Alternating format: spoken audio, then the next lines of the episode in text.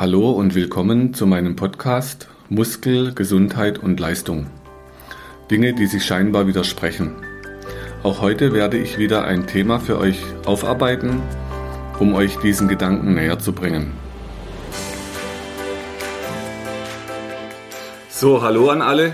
Heute wieder neuer Podcast. Ein sehr spezieller Gast, der Werner. Werner Giove in Groß-Gerau und wir kennen uns schon viele Jahre. Das heißt, heute ist Thema mit Apnoe-Tauchen, Atemtechnik, Entspannung. Werner, wenn du vielleicht gerade mal kurz ein paar Worte zu dir verlierst, was ja, du so machst. Vielen herzlichen Dank, Markus, für die schöne Anmoderation. Mein Name ist Werner Giove. Ich bin jetzt seit 2004 Apnoe-Taucher. Seit 2008 mache ich gar nichts mehr im Gerätetauchen. Hab keine Ahnung, im Wassersport so ziemlich jede Station mitgenommen, die man mitnehmen kann. Angefangen als Rettungsschwimmer, später als Rettungstaucher, als Tauchlehrer. Verschiedene Verbände. Ja, in allen möglichen genau. Organisationen. Das ist, eine ist ja nie genug und man will ja immer schauen, was über den Tellerrand noch hinaus zu sehen ist. Und bin dann irgendwann beim Freitauchen gelandet und hat, der Weg hat mich dann 2010 zu meinem Lehrer Umberto Pellizzari geführt, über den wir beide uns dann ja, auch dann später genau. kennengelernt haben. Ja, genau, wir haben uns kennengelernt. Ich habe damals ein Buch gelesen an Weihnachten, das war vom Pellizzari und da wurde beschrieben und dass er einen Workshop macht in Deutschland, in Siegburg. Und dann habe ich damals einfach gesagt, ich habe das Gefühl, ich muss da hin. Ich kann nicht mal sagen, warum, aber da will ich jetzt hin. Und dann hat, da hat jemand zu mir gesagt, aber da gibt es wahrscheinlich keinen Platz mehr. Auf der Webseite, da gibt es noch einen Platz, angemeldet und dann bin ich da hingefahren. Und dann habe ich euch da so kennengelernt und es war für mich schon eine faszinierende Welt. Bei mir fing es an auf den Bahamas damals, beim Schwimmen mit Delfinen. Und da gab es einen, der war mit einer Kamera unter Wasser. Da können wir gleich nochmal bei dir drauf zurückkommen. Ne? Der hat da Aufnahme gemacht mit Delfine schwimmen.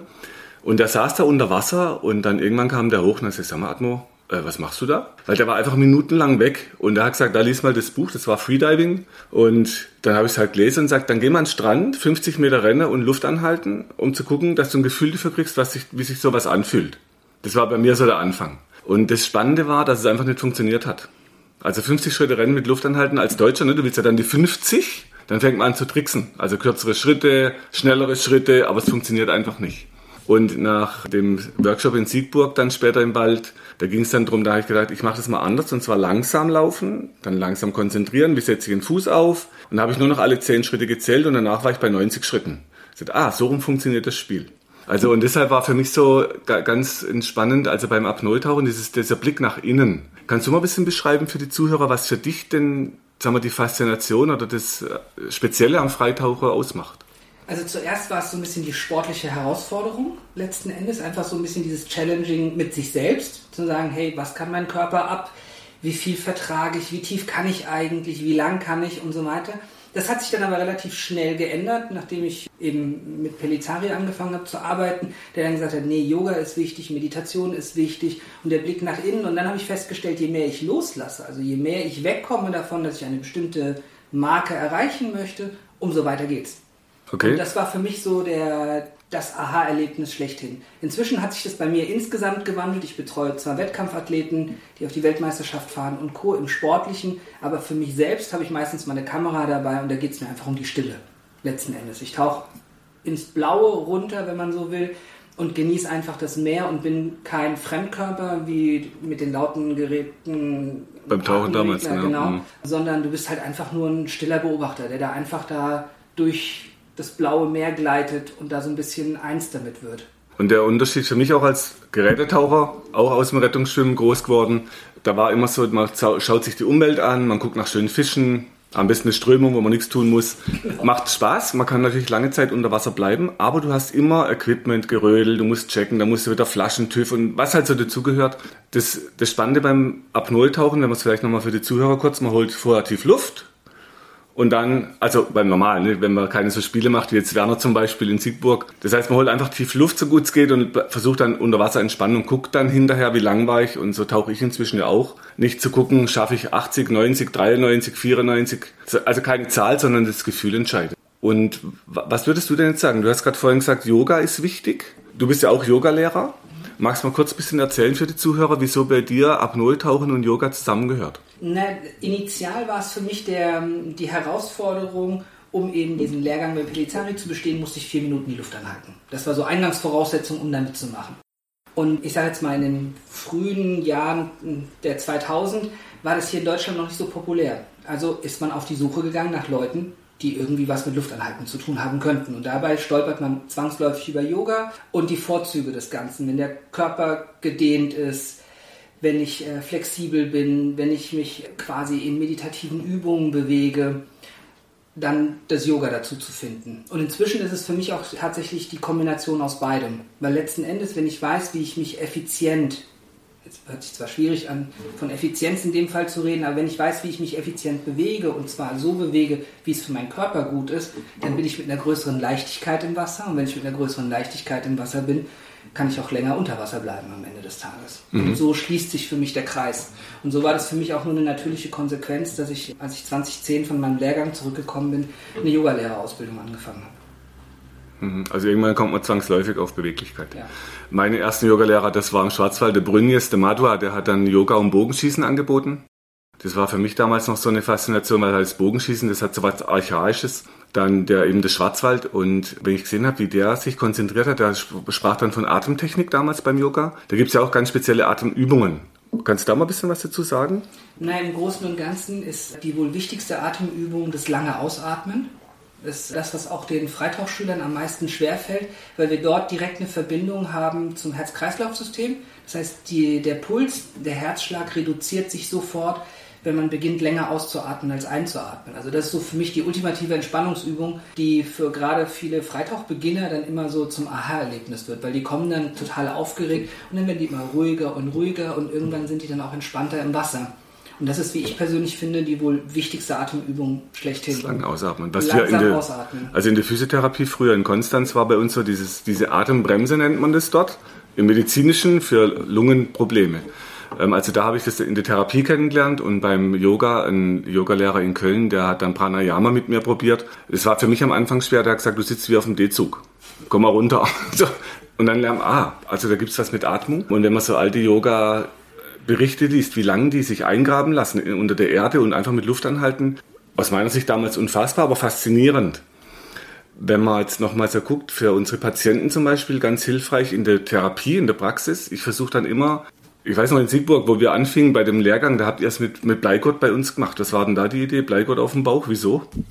Naja, letzten Endes soll das Gewicht, was wir da auf den Bauch legen, symbolisieren, dass ein Druck auf den Bauch ausgeübt wird und einfach auch mal bewusst machen, wo die Luft hingeht. 90 Prozent in unserer Gesellschaft passiert in der, im Brustkorb. Das heißt, die Leute atmen oberflächlich. Und ich nutze immer gerne in diesem Fall die Metapher mit dem Dreieck. Wenn man sich die Lunge vorstellt wie ein Dreieck, das in unserem Brustkorb sitzt. Und wenn ich jetzt die Luft nur oben im oberen Teil des Brustkorbs sammle, wenn man so will, dann nutze ich natürlich nur die kleinste Fläche von dem Dreieck. Wenn ich jetzt ein Bleistück auf ein ich sage immer so, so zwei, drei Finger unterhalb vom Bauchnabel hinlege und dann sage, ich möchte, dass sich nur das Bleistück bewegt, dann verlagere ich die Luft und die, die Atmung vom oberen Teil des Dreiecks ins untere Dreieck und dadurch kriege ich natürlich eine viel, viel bessere Ausnutzung des Sauerstoffs. Das ist natürlich ein schöner Vergleich zur Ernährungspyramide. Das heißt, wenn man da guckt, wie die aufgebaut ist, ne, oben wenig essen und für die Patienten in der Praxis mache ich es immer wieder Hand auf den Bauch, damit die einfach ein Gefühl kriegen. Und ich sage dann immer zwar im Bauch einatmen, das geht natürlich nicht. Ich atme natürlich mit Zwerchfell in die unteren Lungenteile, aber der Bauch kommt dann raus. Und Hast du schon bei Apnoe-Tauchern irgendwie gemerkt, dass sie da Probleme mit haben, wenn der Bauch raus muss? Oh, das ist furchtbar. Witzig, oder? Es ist furchtbar. Es ist, es ist leider, leider, leider ein Drama. Und ohne irgendwem zu nahe treten zu wollen, in aller Genderneutralität, die Damen haben damit das größte Problem tatsächlich, weil es ja nicht mehr hip ist, Bauch zu zeigen. Ja. Erwachsenen Männern, die dann sowieso schon einen leichten Bauchansatz haben, die haben weniger Probleme damit, dass der Bauch dann rauskommt, wo die Damen dann sagen, oh nee, das sieht ja fett aus also das Aussehen ist da wichtig. Ja. Das Spannende ist ja, Neutaucher müssen ja lernen, nach innen zu gucken, um bei sich zu bleiben. Und dann ist es wie das andere vom Äußeren sehen gar nicht mehr so wichtig. Im Neoprenanzug sieht sowieso keiner gut aus. Davon mal ganz abgesehen. Naja, außer uns halt. Schönheitswettbewerb können wir damit nicht gewinnen. Genau. Also insofern macht es, ist das der falsche Anspruch. Und abgesehen davon, wenn man das jetzt mal ganz realistisch betrachtet, man taucht in der Regel alleine nicht wirklich. Man hat einen Tauchpartner, der einen sichert, aber man ist unter Wasser die überwiegende Zeit alleine. Das heißt, für wen sehe ich denn gut aus? Für ja gut, wenn der Hai kommt. Für den Anemonenfisch? Ja, genau. Für den Hai, der um die Ecke ja. kommt, der, der kann das ohnehin nicht einordnen. Mhm. Und in so gesehen ist es dann auch wiederum völlig wurscht. Also wenn man, wenn man Menschen anguckt, äh, du hast ja auch eine Tochter, ne? wenn man die kleinen Mäuse anguckt, bei meinen Jungs, wo die klein waren, die hatten alle sowieso einen Froschbauch. Mhm. Das heißt, Kinder haben das sowieso, dass sie noch nicht so verkrampfte Bauchmuskeln haben, sondern die sind locker. Und ich habe ein Podcast-Thema gemacht dazu zur Atmung, wo das auch nochmal ganz genau beschrieben war, was, was passiert im Körper und warum ist es uns wichtig. Warum kann ich gar nicht richtig atmen, wenn ich sitze, weil es Zwerchfell abklemmt. Da bleibt nur und wir haben dann immer das Problem gehabt, auch in der Therapie den Leuten zu sagen, zieht mal die Schulter runter, weg vom Ohr, was gar nicht geht, wenn die nicht mit dem Bauch atmen, weil dann immer die Schulter hochkommt, wenn ich oben atme. Also ganz viele Sachen, die bedingen sich gegenseitig. Und das Spannende ist für mich, wenn ich das merke, wenn Patienten das schaffen oder auch Patientinnen, wenn die schaffen, mit dem Bauch zu atmen in der Therapie, dann kommen oft die Tränen, weil sie mal loslassen. Und zwar Emotionen werden oft mit dem unter, unterdrückt und dann sitzt es wie so ein Kloß im, im Bauch. Okay, das heißt, es hat dann viel zu tun mit loslassen können, Bauch muss raus, aber das ist, was man im, im Asiatischen als Qi bezeichnet. Hier. Wenn ich tief atmen kann, das gibt mir so die Power. Und da merke ich natürlich im Westen, dass dieser Trend mit dem flachen Bauch, wenn der immer flach ist und immer angespannt, das bringt dem Apnoe-Taucher nichts, weil der nie loslassen kann und die Lunge nicht richtig voll kriegt. Und es bringt ja ganz, ganz viele medizinische weitere Probleme. Verdauungsprobleme und Blutdruck steigt. All möglichen Kram. Ich bin kein Mediziner, aber ich weiß, es ist massiv, was es an Problemen mit sich führt. Und letzten Endes wird man insgesamt ruhiger. Mhm. Wenn ich natürlich in den unteren Teil der Lunge atme, brauche ich allein dafür schon mehr Zeit und dann kann der Vagusnerv oder der zehnte Nerv schon viel besser stimuliert werden. Wenn ich dann in die etwas längere Ausatmung gehe, dann komme ich viel, viel besser runter.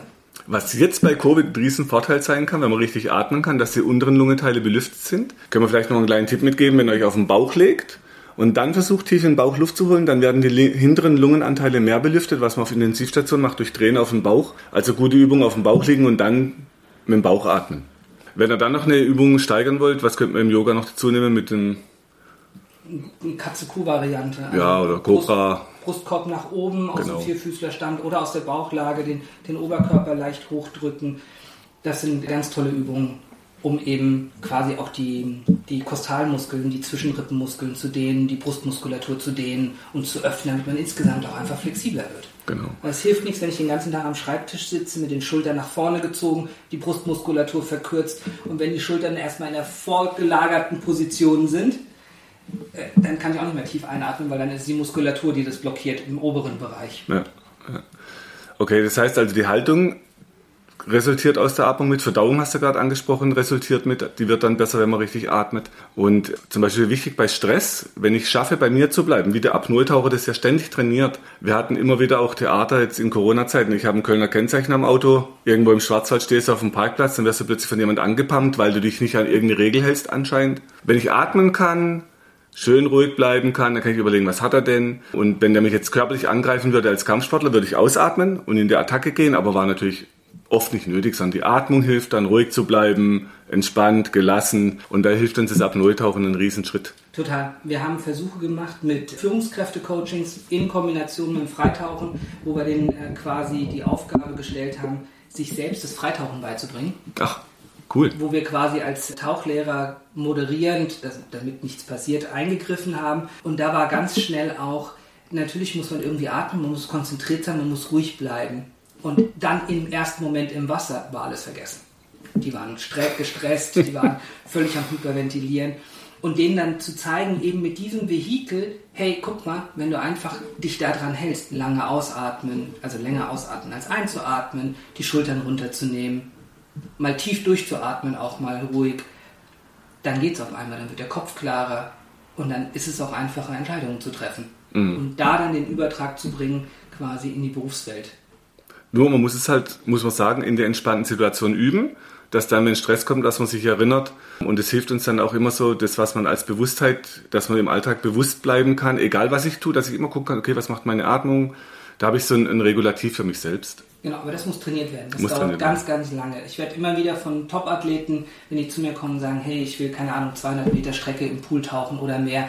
Was soll ich denn an Atemübungen machen? Und ich fange immer wieder mit der Bauchatmung an. Wenn mhm. sie dann kommen, ja, aber ich kann fangen mit der Bauchatmung an, wir machen die Basis. Weil wenn die Basis gut sitzt und wirklich in das in Fleisch und Blut übergegangen ist, dann können wir den nächsten Schritt machen. Das andere ist, ne, wir können keinen Marathon laufen, wenn wir noch auf allen Vieren krabbeln, äh, krabbeln und mit Windeln durch die Gegend laufen. Das ja. funktioniert auch nicht. Also mhm. insofern finde ich, ist das so das ultimative Fundament und das kann man einfach nicht oft genug üben. Du hast mal ein, bei irgendeinem Lehrgang was Witziges erzählt, wo du die Bundeswehr ein Training gemacht hast. Kannst du dich daran erinnern, was, was die da so getrieben haben? Mit den Liegestützen. Ja, und, und, unter Wasser dann, warum die halt so oft ohnmächtig werden.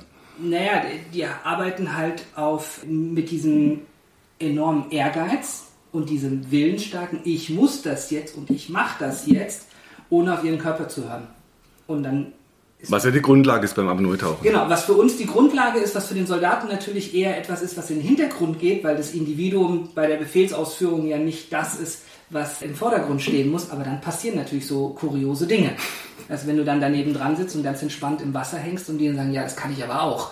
Und dann ohnmächtig werden, weil sie es halt mit dem Willen und mit, ja, einfach mit Willenskraft versuchen und nicht mit loslassen. Was wäre denn jetzt für dich zum Beispiel, wenn du jetzt vier, fünf Minuten unter Wasser bist, ein Zeichen, dass du dann doch mal auftauchst? Naja, ich sage immer, man verlässt die Party, wenn es am schönsten ist. Also was alle Welt berichtet, ist bevor der Blackout, der irgendwann... Also wenn man ohnmächtig wird im Wasser. Genau, der zwangsläufig irgendwann kommt, weil der Sauerstoffmangel dann doch irgendwann einsetzt, ist ein euphorisches Gefühl, das sich breit macht. Das beschreiben alle. Und ich versuche immer so ein bisschen auch auf dieser Welle zu reiten. Wenn ich merke, oh, jetzt wird's cool, jetzt kann ich noch mal so lange, dann höre ich auf. Okay. Also das ist dann auch eine, eine bewusste Entscheidung zu sagen, und jetzt höre ich auf. Also ich hatte mal bei den Delfinen ein Erlebnis, da war ich dann unter Wasser und man hängt da so halt, das ist dort 10 Meter tief auf den Bahamas. Und man wartet, man hört die dann zwar, aber man sieht sie nicht. Und irgendwann, plötzlich waren die halt vor uns. Mhm. Eigentlich wollte ich aber gerade hoch. Und dann habe ich gesagt, okay, gut, dann muss man doch mal runter und dann schwimmt man noch mal ein bisschen. Und dann kam so ein Moment, ich gesagt, jetzt muss ich aber hoch. Und das war interessant, so dieses Bewusste zu denken, ich muss jetzt auftauchen. Und ansonsten bin ich auch eher ein Mensch, ich tue die Uhren weg, ich gucke halt, wie lange fühle ich mich gut und dann irgendwann gehe ich wieder hoch. Das ist immer so mein, mein, mein Rezept letzten Endes. Und mit den Wettkampfathleten arbeiten wir die, die Merkmale, die Signale raus, weil die sind bei jedem auch individueller. Es gibt ja einmal dieses, dieser Gedanke, der sagt, wie du es gerade beschrieben hast, ich muss atmen. Und dann gibt es irgendwann nochmal so ein paar körperliche Symptome, will ich sie mal nennen, wo es dann 5 vor 12 ist. Mhm. Keine Ahnung, dass die Beine anfangen zu kribbeln, dass die Oberschenkel anfangen zu krampfen, dass du ähm, ein taubes Gefühl bekommst in der Zunge oder, oder, oder. Mhm. Und dann ist es dann halt wirklich auch für den Körper 5 vor 12 und dann musst du halt raus. Du, du hast mal erzählt, da waren wir hier in Groß-Gerau zum Training, hast du was erzählt, wenn du oben bist, du siehst, wann es kritisch wird. Aber woran erkennst du, wenn du oben schaust, dass ein, ein Tauchschüler übertreibt oder halt eben in Grenze kommt, wo es dann ungut wird? Ich werde diese Frage immer wieder gestellt, dabei ist es so offensichtlich. ja, ja, für dich ist es einfach. ähm, nein, also es ist tatsächlich relativ trivial, wenn man Menschen beobachtet und die Bewegungsabläufe beobachtet. Dann sind die kontrolliert, sofern man noch Herr seiner Sinne ist. Und irgendwann kommt der Punkt, wo der Atemreiz die Führung übernimmt und dann eben Bewegungsabläufe, auf die man sich konzentrieren müsste, nicht mehr funktionieren. Also dann schlägt die rechte Flosse einen halben Schlag mehr als die linke. Dann fängt der Kopf auf einmal an, in einer ganz anderen Position zu sein. Die Leute tauchen erst Kerzen geradeaus und auf einmal fangen sie an mit einem Rechts- oder Linksdrift. Oder aber das Becken fängt an, sich nicht mehr so zu bewegen, wie es davor war. Oder sie werden schneller. Oder sie werden schneller. Sie fangen mhm. an, ultimativ Gas zu geben. Ja, weil sie halt noch das Ziel erreichen wollen. Ne? Genau, weil sie dann irgendwie so nach vorne gucken. Und das ist auch ein ganz tolles Indiz in einem Schwimmbecken. Wenn, da, wenn sie erst ganz entspannt tauchen, schauen sie immer nach unten, weil nach vorne sollen sie nicht schauen, um eben kein Gefühl dafür zu kriegen, oh man, die Wand ist noch so weit weg oder die Wand ist so nah und jetzt schaffe ich dieses Stück noch, sondern vielmehr Blick ist immer stoisch nach unten gerichtet. Und wenn sie dann anfangen, und jetzt gucke ich dann doch mal nach vorne, dann weißt du ganz genau, hier ist die Schwelle, wo das Ego die Führung übernimmt mhm. und nicht mehr das Gefühl. Das eigene Gefühl und wo sie dann abschätzen mit dem Ego, schaffe ich das jetzt vielleicht noch? Oder und das will ich jetzt noch? Genau, und dann siehst du dann auch auf einmal, wie zwischen einer entspannten Haltung, die vielleicht nicht mehr ganz so sauber ist, auf einmal eine verkrampfte Haltung hinzukommt und die anfangen Gas zu geben. Und dann weißt du genau, jetzt muss der Sicherungstaucher sich auf einen Einsatz ja. einstellen. Also das ist, kann dann schief gehen. Natürlich, wie du vorhin gesagt hast, man macht das eigentlich nicht alleine, man ist immer zu zweit, man sichert sich gegenseitig, ob das jetzt in die Tiefe geht oder in die Strecke oder im Becken. Und ich habe das mal in Köln habe ich mittrainiert in einem Verein. Das waren die Tauchflaschen damals. Das war für mich toll, weil da war ein fünf Meter tiefes Wasserbecken. Da hat man zumindest warmes Wasser. Ich bin so ein Warmwassertaucher.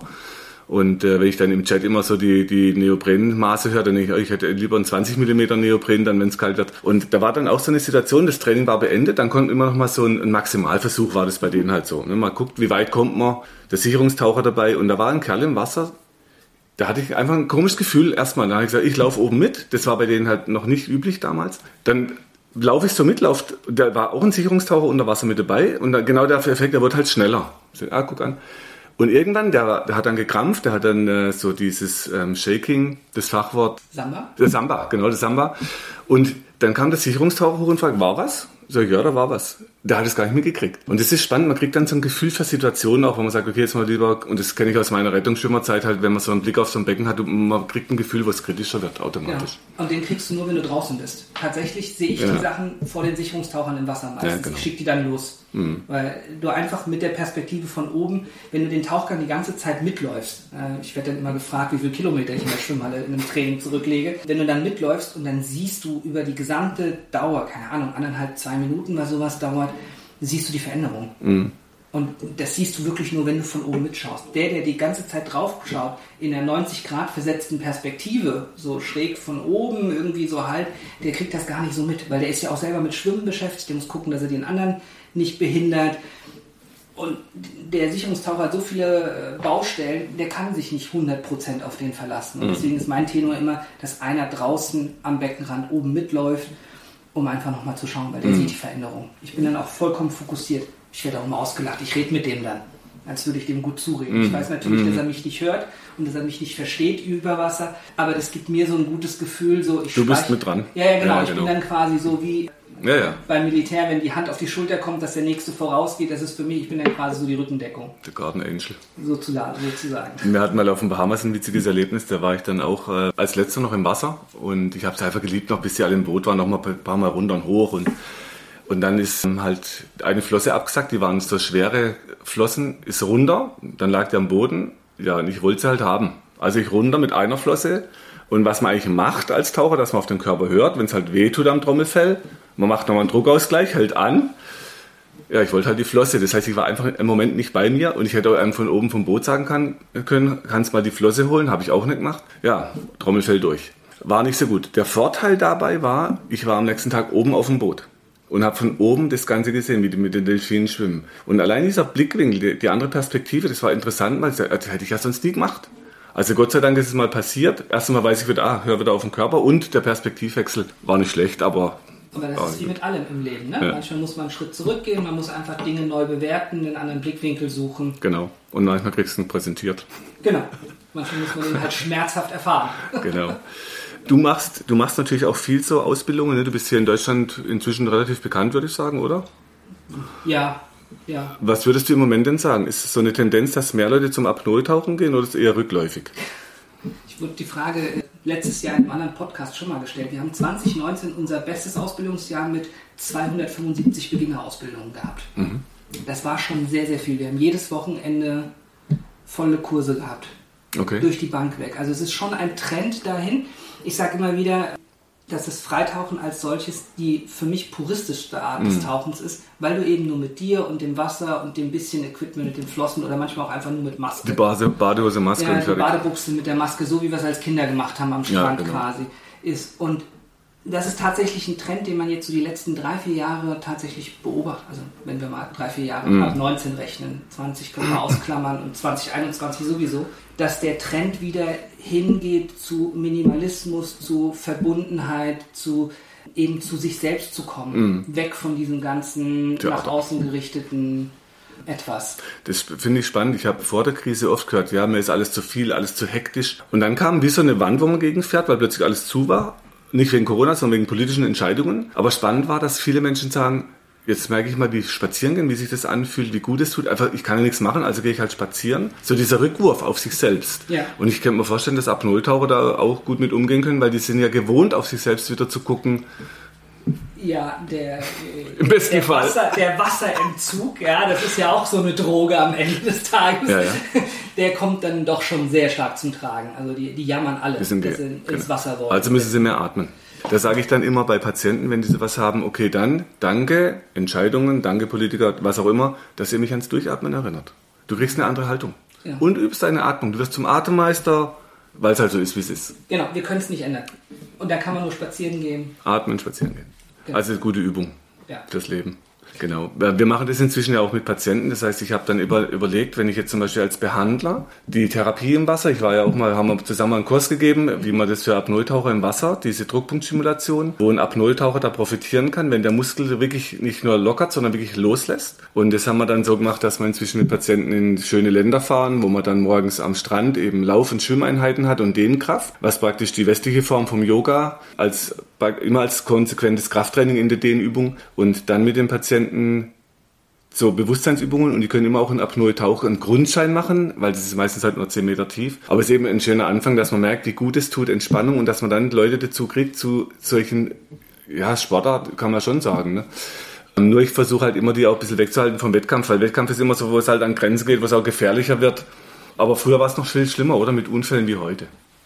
Also ja, aber die Unfälle, die wir früher hatten, waren oftmals auch auf Unwissenheit. Genau, basiert. wir mal wussten einfach- Wir wussten nicht so viel über den Sport und heute ist es relativ sicher, auch einen sehr strukturierten Leistungssport an der Stelle. Also für diejenigen, die Bock haben auf Leistungssport, den kann man jetzt wirklich was Solides, Sicheres bieten. Und die, die einfach nur ins Meer wollen mit Delfinen oder zum Abschalten, für die haben wir auch was. Also insofern ist für, für alle Facetten was gegeben.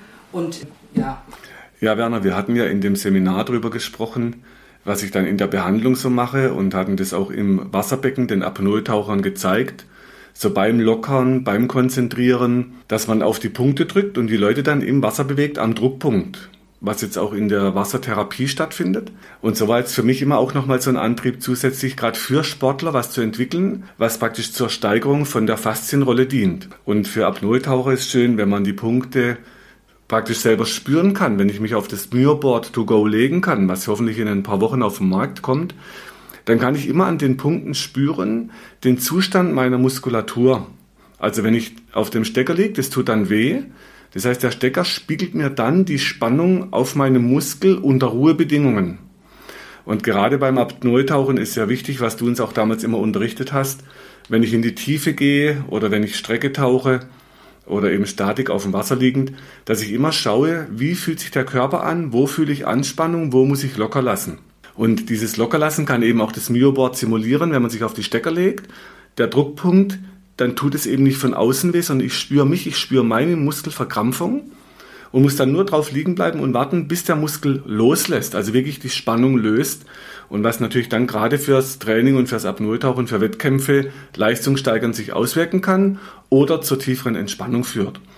Und für mich war dann nochmal wichtig, dass man es eben, gerade wie im Apnoe-Tauchen, da habe ich dann auch bei so Leistungstrainings mitgemacht, dieses Steigern der Leistung ist ja für viele ein wichtiger Aspekt. Das heißt, aber auch für unser Gehirn ist es wichtig, damit der Reiz nicht immer der gleiche bleibt, dass die Stecker sind steigerbar, also von flach und breit auf höher und wie so ein Zylinder, beziehungsweise ganz spitz auf Pyramidenform, sodass man auch hier das Training dann auf die Spitze treiben kann. Und zwischen den Rippen drin, da wo die Verkrampfungen oft sitzen für die Atemmuskulatur und die Atemhilfsmuskulatur, dass man eben auch zwischen den Rippen drin sich die Spannung wirklich selber lösen kann zu Hause. Also das war mir nochmal wichtig, auch für die Sportler da was mitzugeben, wo sie sich dann selbst weiterentwickeln können anhand vom Myoboard.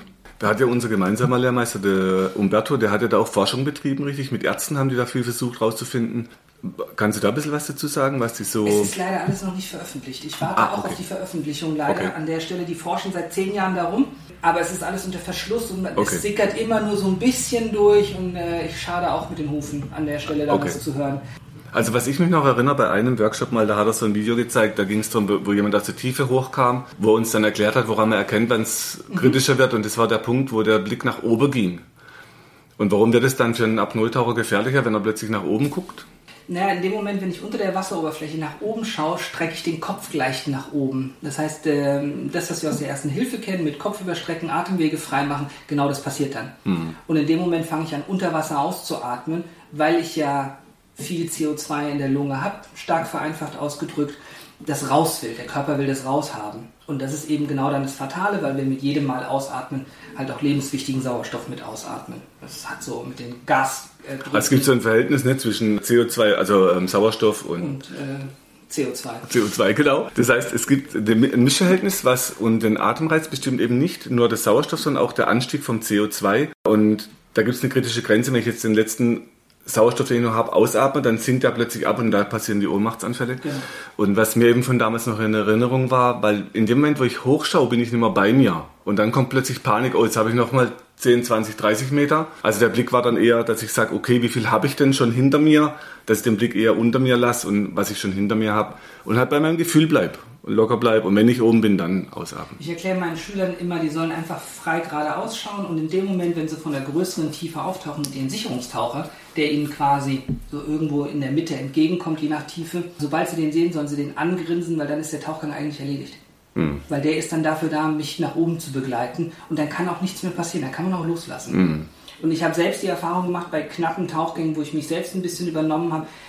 Alleine diese Gewissheit, da ist jetzt jemand, den kann ich in die Augen schauen, der passt auf mich auf, der Ja. hat mich so locker werden lassen, dass nie was passiert ist tatsächlich. Du Obwohl hattest noch keinen Unfall dann? ich, ich habe beim Tieftauchen noch keinen. Ich Super. bin einmal beim Streckentauchen hatte ich einen leichten Samba. Mhm. Beim Tieftauchen noch nicht. Und das war halt immer irgendwie diesem Umstand geschuldet, weil ich für mich so dieses Vertrauen hatte, okay, da ist jetzt der, der ist jetzt für mich gekommen, um auf mich aufzupassen und dann kann ich auch mich entspannen. Dann brauche ich auch nicht mehr Okay. mich verrückt zu machen. Kannst du mal für die Zuhörer so beschreiben, der Moment, wenn du dann an die Wasseroberfläche kommst, was das so für ein Gefühl ist?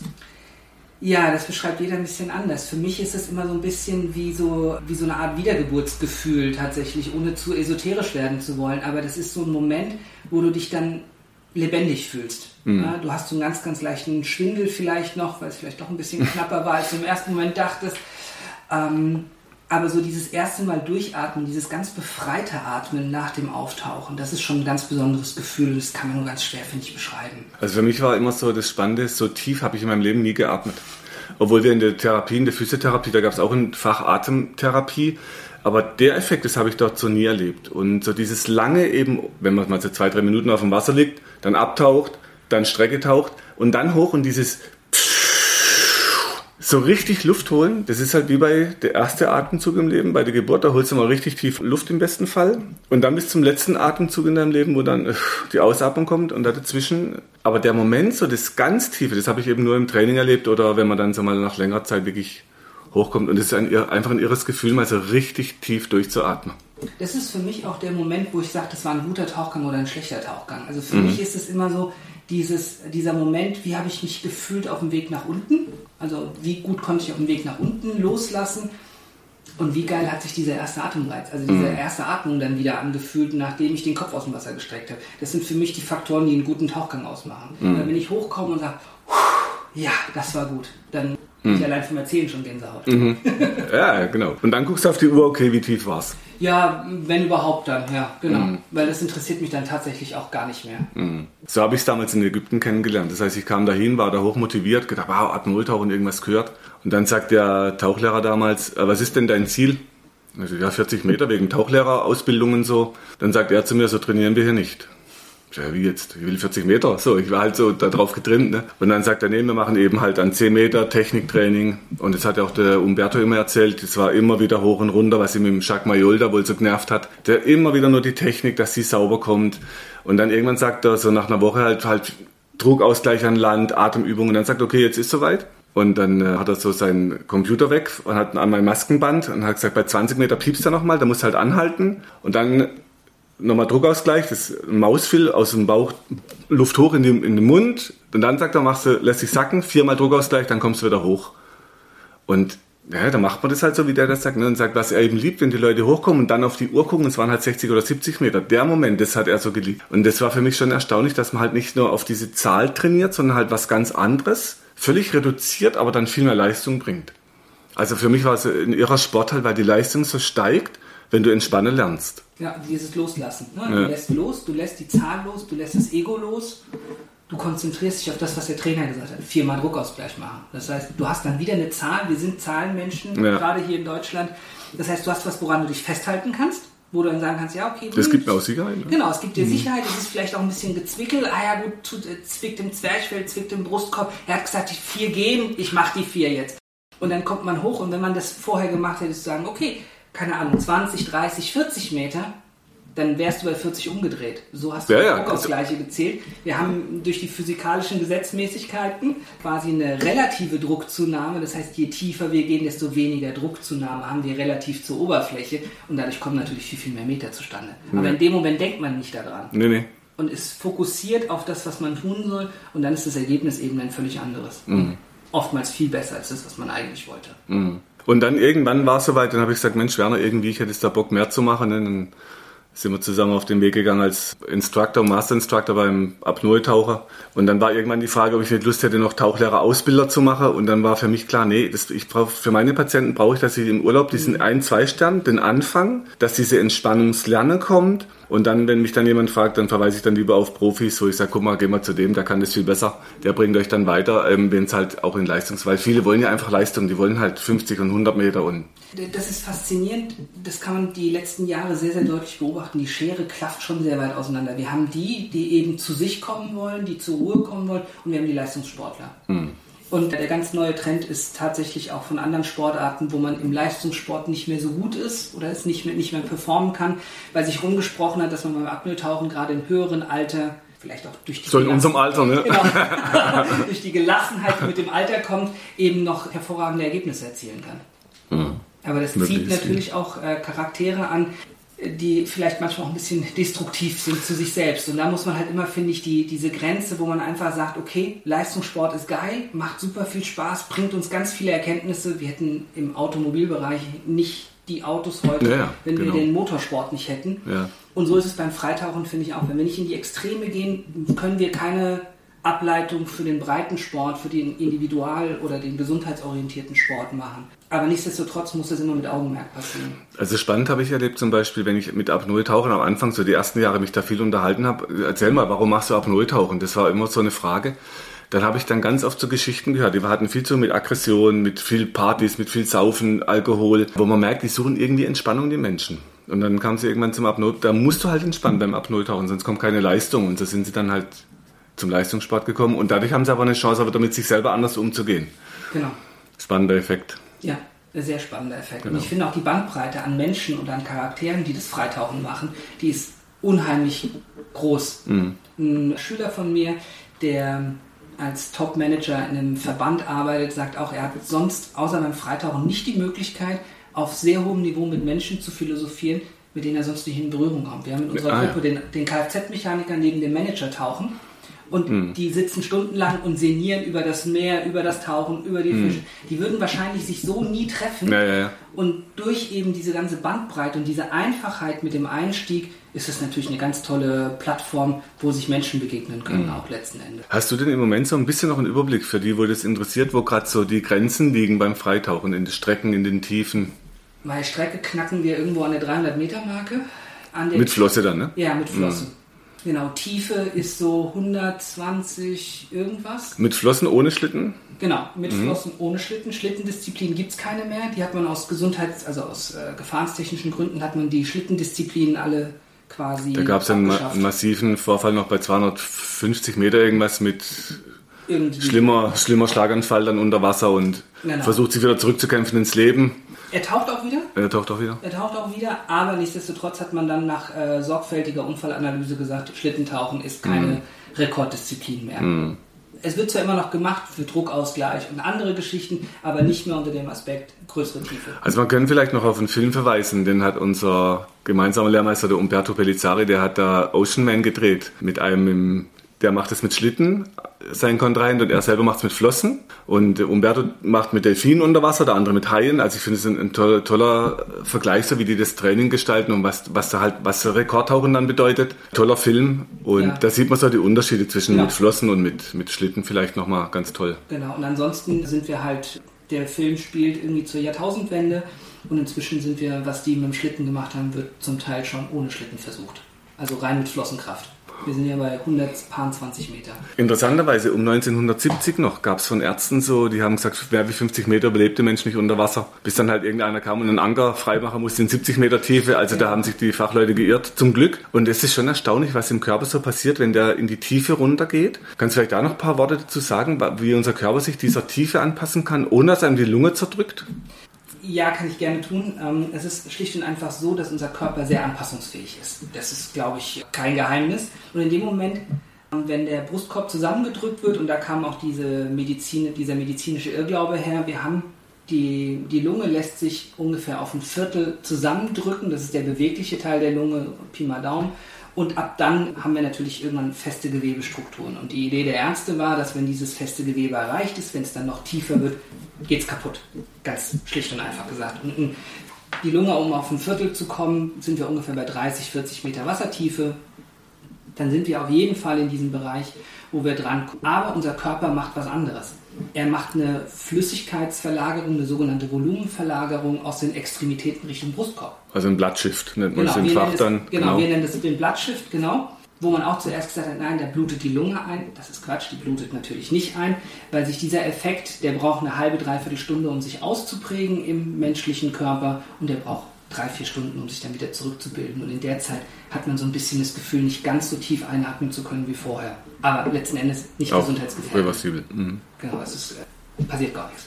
Also man, man, kann auch nicht mal sagen, dass dann die Sauerstoffsättigung schlechter ist. Man hat einfach nur, wir sagen immer, das ist so ein Gefühl, als hätte ein Panzer auf der Brust geparkt. Also man kann das mal ausprobieren, ganz einfach. Wir waren mal in Siegburg und dann sagt Werner zu mir, okay, machen Ausatmen, Reverse Lung Packing, Ausatmen, soweit es geht. Und dann tauchst du ab auf 10 Meter.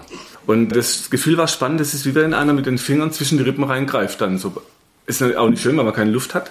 Aber das sind so, da spürt man so ein bisschen was davon, was Druck dann auf der Lunge auch heißt. Genau, wir nennen das Druckadaption, eben um den Körper auf größere Tiefen vorzubereiten, müssen wir das in kontrollierten Umgebungen machen. Ich kann schlecht irgendwie ein Loch ausheben mit 60 Meter und jemanden warm. dann da reinstecken, sondern wir müssen natürlich unter kontrollierten Bedingungen, und so 5 bis 10 Meter Tiefe ist eine durchaus händelbare, kontrollierbare Tiefe, dann anfangen zu gucken, wie können wir das nachstellen in der hm. größeren mhm. Tiefe zumal wir auf den ersten 10 Metern eine Druckverdopplung haben.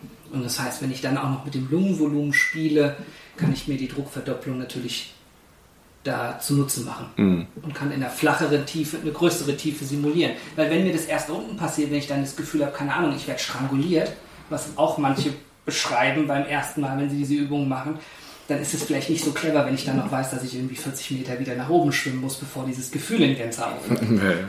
genau. Also man, und spannend ist ja, wie unser Körper sich auch sowas anpassen kann. Es gibt gerade einen, der heißt Wim Hof, der macht Eisbaden, auch mit ganz viel Atemtechnik. Ich sage immer, ich mache Heißbaden. Das ist mir lieber, es ist nicht so kalt.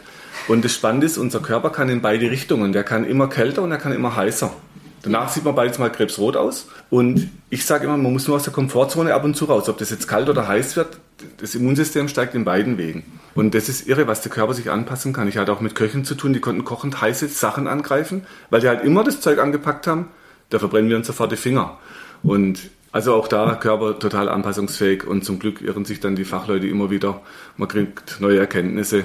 Aber das ist halt Forschung, ne? Ja, genau. Endes. Es genau. gibt ein paar Verrückte, die haben eine verrückte Idee und die laufen dann los und dann schaut man, was bei rauskommt letzten Endes. Ich habe vor ein paar Jahren ähm, in St. Gallen von einem Medizinerkongress gesprochen, die haben mich für suizidal gehalten. Ach. Als ich denen dann erzählt habe, was wir so machen, wie wir da üben, wie wir diese Unterdruckgeschichten üben und, und haben gesagt, oh mein Gott, aus lungenärztlicher Sicht kann man das alles gar nicht machen. Und am Ende standen sie alle beim Bierchen abends im Restaurant und fragten, wie ist denn das eigentlich? Können wir das mal ausprobieren? Ja. Und mit denen haben wir dann einen Workshop gemacht und es war für die auch ein sehr großes Aha-Erlebnis. Weg von, wir sind irre, wir wollen uns selbst umbringen, hin zu, wir wollen einfach nur ein anderes Körper. Und ihr versteht, was ihr tut. Das merkt man dann auch. Und ich hatte schon vor fast ja, 25 Jahren meinen erster Lehrmeister, der so als verrückt galt, der hat damals so als erster propagiert, wie man diese Druckpunkte, dass man die Spannung lösen kann. Und der hat Übungen gemacht aus dem Shaolin-Bereich. Der hat gedacht, ich wäre ein Mönch. Ich bin halt nur mal im Westen und kein Mönch, das ging nicht so gut. Aber er hat mich auf, auf so Ideen gebracht, zu gucken, okay, was haben uns die normalen Fachleute erzählt als Ärzte und was hat er erzählt? Und dann war klar, die Erfahrung im Hintergrund, die hat erklärt, warum das geht. Nur die Fachleute wussten es halt noch nicht. Deshalb haben sie ihn auch so angegriffen als Spinner. Heute wird er rehabilitiert durch Hirnforschung und so. Aber das ist einfach spannend, ne, wie, wie lange dann halt so Ideen bekämpft werden, weil sie halt scheinbar neu sind. Aber neu ist es nicht. Wie lange gibt es Apnoe-Tauchen schon? Was würdest du sagen? Naja, ich meine, die ersten äh, militärischen Taucher sind in der Römer, zur Römerhochzeit, dass die dann mit irgendwelchen Bohrern unter Schiffe geschwommen sind und Löcher in Schiffsrümpfe gebohrt haben. Also man kann sagen, so lang wie es die Menschheit gibt. Genau, also schon halten uralt. Die, die Luft an und versuchen zu gucken, wo die Meeresungeheuer herkommen. Und die in Japan, die Frauen, die dann nach, nach die Ammertaucher, die Ammertaucher, die auch acht bis zehn Minuten, da gab es mal einen tollen, da kam ein Reporter hin, der hat sich das neueste Equipment, Carbonflossen, tolle äh, Maske, tolles Equipment kam dahin, die hatten einfach ausgelacht, die war 80, so was er mit dem Zeug da will. Und der, das fand er so spannend, dass ich sage, komm einfach mal mit. Und die machen das seit Urzeiten, machen die das, das ist jetzt auch nichts Neues, nur für uns im Westen halt faszinierend, weil die Leistung so schnell trainierbar ist und genau. die Entspannung so tief kommt.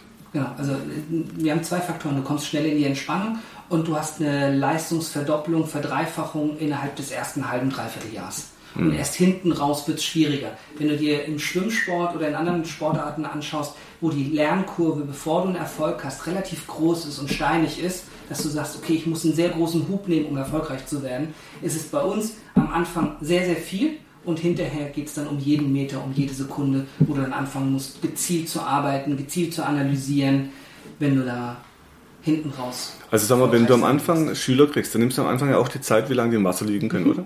Was, was würdest du sagen, beim ersten Workshop schon, wie viel kann man es verbessern? Wenn man es ein, eine Minute schafft am Anfang, eine kleine, eine glatte Zahl. Ich habe alles schon gehabt. Also das Kurioseste war ein äh, Sportstudent, den habe ich 2018 gehabt. Der kam zu mir und meinte, ah, ich habe da mal so, so ein paar YouTube-Videos gesehen, ich finde das voll cool. Ich bin mal geschwommen zu Studienzeiten, aber ich bin Personal Trainer. Ah ja, gut. Guck Trainiert. mal. Genau, kein Gramm Körperfett mehr als äh, sein muss, super fit, super nett. Wir haben mit Statik angefangen, erster Versuch. Also Statik heißt, man liegt auf dem Wasser und legt den Kopf ins Wasser. Und Entschuldigung, reine Ja, Luftanhaltung, genau, ja, ja. wie wir es als Kinder gemacht haben in der Badewanne. daher kennen sie auch alle, genau, von der Badewanne. genau. Genau, erster Versuch habe ich mal so gesagt, er soll mal hochkommen, wenn er denkt, dass er atmen muss. Das waren dann schon 2 Minuten 45. Dann habe ich ihm ein bisschen was erklärt und gesagt und ein bisschen in die Entspannung geführt. Dann waren es 6 Minuten beim zweiten Das ist krass. der, der Typ ist einfach eine sportliche Kampfmaschine Okay. gewesen. Oder ist eine sportliche Kampfmaschine. Genauso haben wir eine, eine Mädel, die ist Ärztin, hat noch nie in ihrem Leben Sport gemacht. Ich habe der die langen Flossen angezogen auf einer 50-Meter-Bahn und gesagt, er hat auch einfach mal, wie du denkst, im Anfängerkurs, muss man dazu sagen, ist die Zielrichtung etwa eine Bahn zu tauchen, 25 Meter klassischerweise. Ja, die ist paar 90 getaucht. Nach dem vierten Versuch. Das Wow. ist halt, äh, da steckst du nicht drin. Da stehst du Ja. dann oben am Beckenrand und denkst dir, ich habe zehn Jahre trainiert, um auf diese Distanz zu kommen. Warum? Was meinst du, wenn die zehn Jahre trainiert? Ja, aber auch Wahnsinn. dort war das dann wieder so. Wir haben dann mit, kontrolliert, mit strukturiertem Training angefangen, mit Basics. Die ist nicht mehr an diese Leistung rangekommen, weil die nicht Ah, mehr so okay. un, äh, Beschwert. unbeschwert Ja. an das Thema dran gegangen ist. Die hatte dann im Kopf, ich habe das schon mal geschafft. Ja, ja. Und dann fängst du an, Flossenschlagtechnik, Wendetechnik und so weiter. Ist vorbei. 60 Meter, Interessant. Mhm. 65 Meter und dann ist fertig. Und so hast du halt alles. Ich habe Leute, die sagen, oh mein Gott, ich kann 10 Sekunden die Luft anhalten, ich bin Kettenraucher, das wird nie was. Die kommen nach dem Anfängerworkshop mit zwei Minuten raus. Mhm. Man kann das nicht sagen. Da ist immer alles drin. Aber länger als eine Minute schaffen eigentlich alle. Mhm. Jeder, der keine Angst hat vor dem Element Wasser, kommt mit über einer Minute raus, ohne weiteres nach dem zweiten, dritten Versuch. Also aus meiner Erfahrung als Therapeut jetzt, was ich heute vielen mitgebe, wenn wir nicht mehr essen würden, wie jetzt in der ersten Welle, wo plötzlich alle Nudeln weg waren. Selbst wenn, wenn ich jetzt nichts mehr kriegen würde im Supermarkt, das wäre nicht schlimm. Ich könnte wochenlang ohne essen, das ist äh, nicht gleich schlimm. Ohne Wasser wird es schon schnell eng, drei, vier Tage, fünf Tage, da wird es eng mit Wasser. Ohne Atmung, das geht nicht ganz so lang gut. Das heißt, das Schlimmste ist, wenn man nicht atmet. Also das Wichtigste im Leben, atmen. Atemkurse, Apnoe tauchen lernen, dass man lernt, wie richtige Atmung geht. Pranayama aus dem Yoga. Das Wichtigste im Leben ist die Atmung, die Grundlage. Das zweitwichtigste ist, dass man viel Wasser trinkt. Das trinken alle Lebewesen auf der Welt Wasser. Und das Unwichtigste ist das Essen. Aber halt leider auch das, was am besten schmeckt. Und was oftmals am meisten Spaß Ja, macht. genau. genau. Okay, gut. Aber das können wir vielleicht so als Abschluss nehmen, ne, dass man sagt, okay, also Atmung ist einfach wichtig im Leben. Wer Lust hat, Apnoe-Tauchen zu lernen. Freediving. Werner hat Bücher geschrieben dazu. Freediver 2, Equivalation, Equivalation Druckausgleich. Druckausgleich auf Deutsch. Ähm, das heißt, im Verband IAC, wo wir organisiert sind, gibt es Bücher von Werner. Du hast einen eigenen Tauchshop hier in Groß-Gerau, du hast ein Training hier in Groß-Gerau. Wo findet man dich, wenn man dich sucht? Unter www.freedive-academy.rocks. Wir haben dann irgendwann mal so eine von den neuen Domains uns geschnappt und haben gesagt, komm, das DE kann jeder. Wir machen Rocks, weil, das halt, weil wir einfach Spaß bei der Sache Das rockt. Genau, das rockt. Und mit einem der ersten Werbespots, die wir gemacht haben für einen, eben diesen ersten Umberto-Workshop, hatten wir dann den Slogan Rock the Tank und das ist irgendwie hängen geblieben. Okay. Und da findet man uns mit den ganzen Aktionen ansonsten über alle normalen Social-Media-Kanäle, Instagram, Facebook und Okay. Co. Prima, Werner. Ich sage dir vielen Dank. War schön, dass ich mal wieder hier war nach Jahren. Wir haben uns lange nicht mehr gesehen und ich hoffe, dass wir uns wieder im Wasser und unter Wasser mal wiedersehen. Vielleicht wieder so, so ein Weltrekordversuch. Werner ist da so ein bisschen verrückter Vogel. Vielleicht magst du als Abschlusswort nochmal deine Weltrekordversuche, was du so schon aufgestellt hast. Ich habe sie ja selber nie aufgestellt, Ja, ich habe sie immer nur organisiert. Genau. Ich hatte immer eine verrückte Idee und überlegt, da könnte man auch mal einen Weltrekord draus machen. Nein, also wir haben einmal einen Weltrekordversuch in einem Schieferbergwerk gemacht. Das heißt, es war dann der längste Apnoe-Tauchgang ohne Aufstiegsmöglichkeit, weil wir halt in so einen Stollen reingetaucht sind. Dann haben wir in der Ruhr so einen Flusstauchen, Strömungstauchen, Weltrekord gemacht. Da war ich dann auch dabei. Genau, der sehr, sehr lustig war Der war lustig, ja. mit einem viel größeren Medienspektakel, als ich damals erwartet hätte. Ja, zwei Sachen haben nicht stattgefunden. Einmal wollten wir ein Domino Ach, ich erinnere mich, genau. Das machen. Das hat nicht funktioniert aufgrund diversester logistischer Probleme. Und mal gucken, was ist noch so. Der fällt noch was rein. Ah, bestimmt, sobald wir wieder können. An Ideen mangelt es nie. Prima. Vielen Ja. Dank, dass ich da sein durfte. Vielen Dank für die Aufnahme. Und allen da draußen noch ja, ein gutes Atmen. Gutes Atmen, genau. Okay.